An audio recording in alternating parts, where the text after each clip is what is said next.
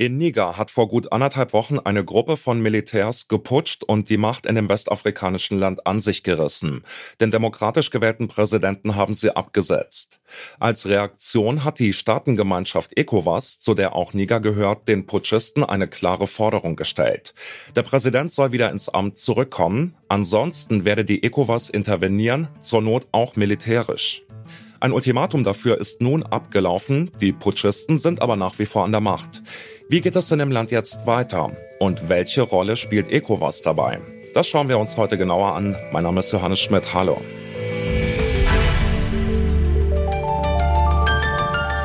Zurück zum Thema.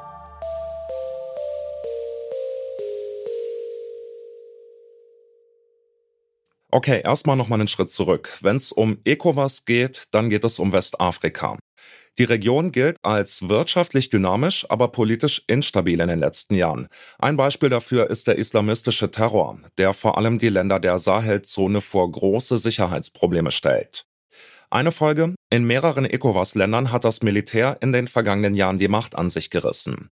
Nun also auch in Niger, das bisher eigentlich als Stabilitätsanker in Westafrika galt. Bevor wir uns gleich mit der Rolle der ECOWAS beim Putsch in Niger beschäftigen, schauen wir uns die Organisation nochmal genauer an. Die ECOWAS ist eine Wirtschaftsgemeinschaft von 15 westafrikanischen Staaten. Dazu gehören zum Beispiel Ghana, Nigeria oder eben auch Niger. Sie wurde 1975 gegründet mit dem Ziel, die wirtschaftliche Zusammenarbeit zu fördern, zum Beispiel durch eine Freihandelszone und bessere Reisemöglichkeiten zwischen den Ländern. ECOWAS ist jedoch kein reiner Wirtschaftsbund. In der Vergangenheit hat es bereits mehrere militärische Interventionen gegeben.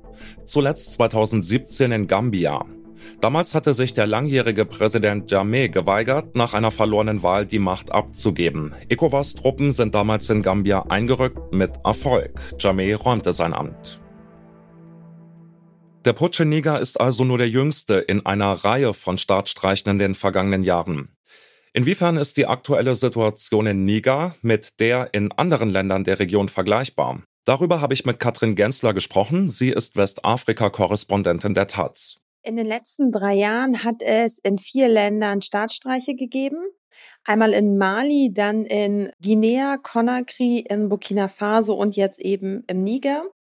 Den Staatsstreich in Guinea-Conakry würde ich ein bisschen ausklammern da gibt es Parallelen, da sind die Gründe aber andere.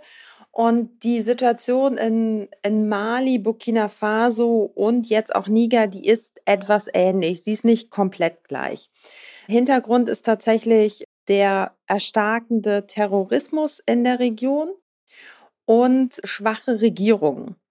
Das heißt, in Mali beispielsweise, da hat es nach dem Staatsstreich von 2012 da hat es anschließend die große internationale Stabilisierungsmission MINUSMA für den Norden von Mali gegeben. Es hat Wahlen gegeben. Trotzdem ist es da der Regierung nicht gelungen, auch wieder Präsenz in der Fläche zu zeigen. Und das hat den Terrorismus, der dann zwischendurch auch ein bisschen zurückgedrängt war, wieder erstarken lassen. Und diese Unzufriedenheit, die in der Bevölkerung auch zu spüren ist, die ist ähnlich in Burkina Faso und jetzt auch im Niger. Also man merkt, der Terrorismus schreitet fort, trotzdem passiert viel zu wenig.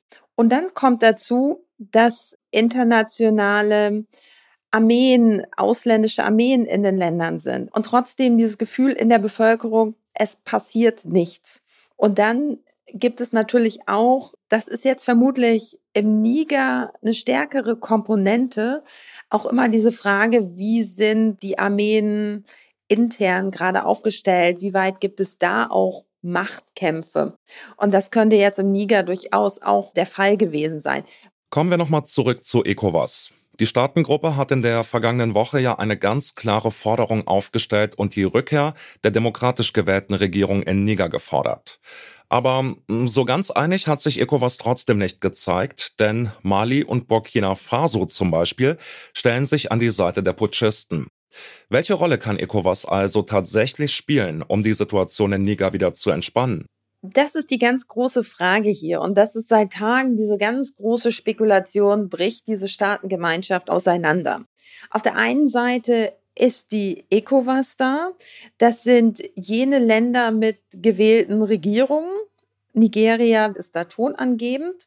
Und auf der anderen Seite sind es jetzt die vier Staaten, die keine gewählte Regierung mehr haben. Da sieht man schon einen deutlichen Bruch. Und es liegt auch daran, dass diese Sanktionen, die ja jetzt gegen Niger verhängt worden sind, längst nicht die ersten Sanktionen innerhalb der ECOWAS sind. Es hat zum Beispiel 2022 Sanktionen der ECOWAS gegen Mali gegeben. Und diese Wirtschaftssanktionen, die betreffen eigentlich immer die arme Bevölkerung. Die hat die Probleme.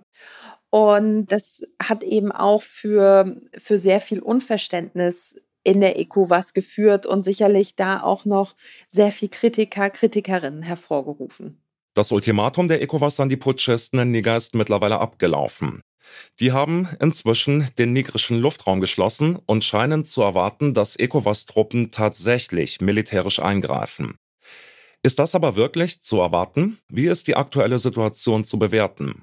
Korrespondentin Katrin Gensler hält eine Einschätzung wegen der dynamischen Lage für schwierig. Als es Ende Juli zum Putsch kam, war hier schon der Eindruck, das ist ein Putsch wie auch in Mali, wie in Burkina Faso. Das renkt sich irgendwie schnell wieder ein. Es wird Sanktionen geben, aber dann werden die Grenzen wieder geöffnet. Und man guckt, wie man da auch den Dialog mit äh, den Putschisten aufrechterhält.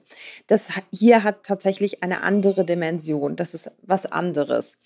Klar ist, dass die ECOWAS dieser Situation einen Riegel vorschieben muss. Das ist mittlerweile der vierte Staat ohne gewählte Regierung. Und da muss sie ganz klar sein und sagen, so geht es nicht weiter.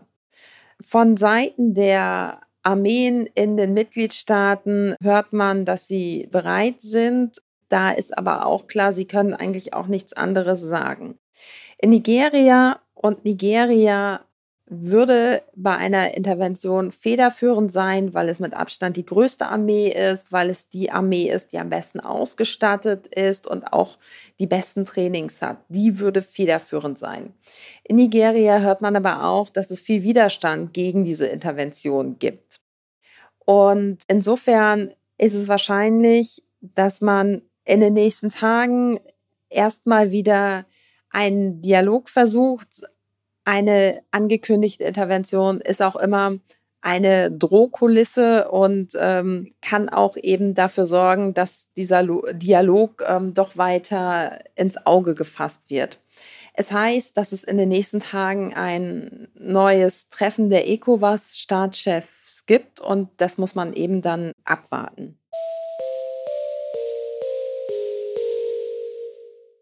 Die ECOWAS steht am Scheideweg.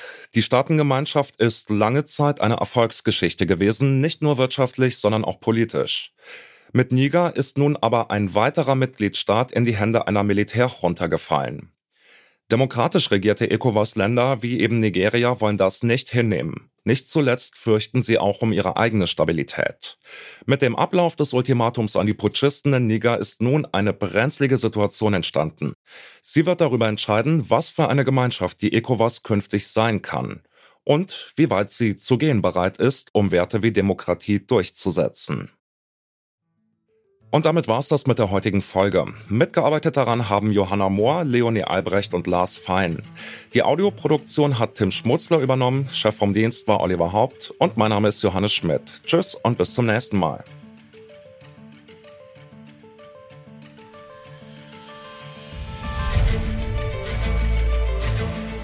Zurück zum Thema vom Podcast Radio Detektor FM.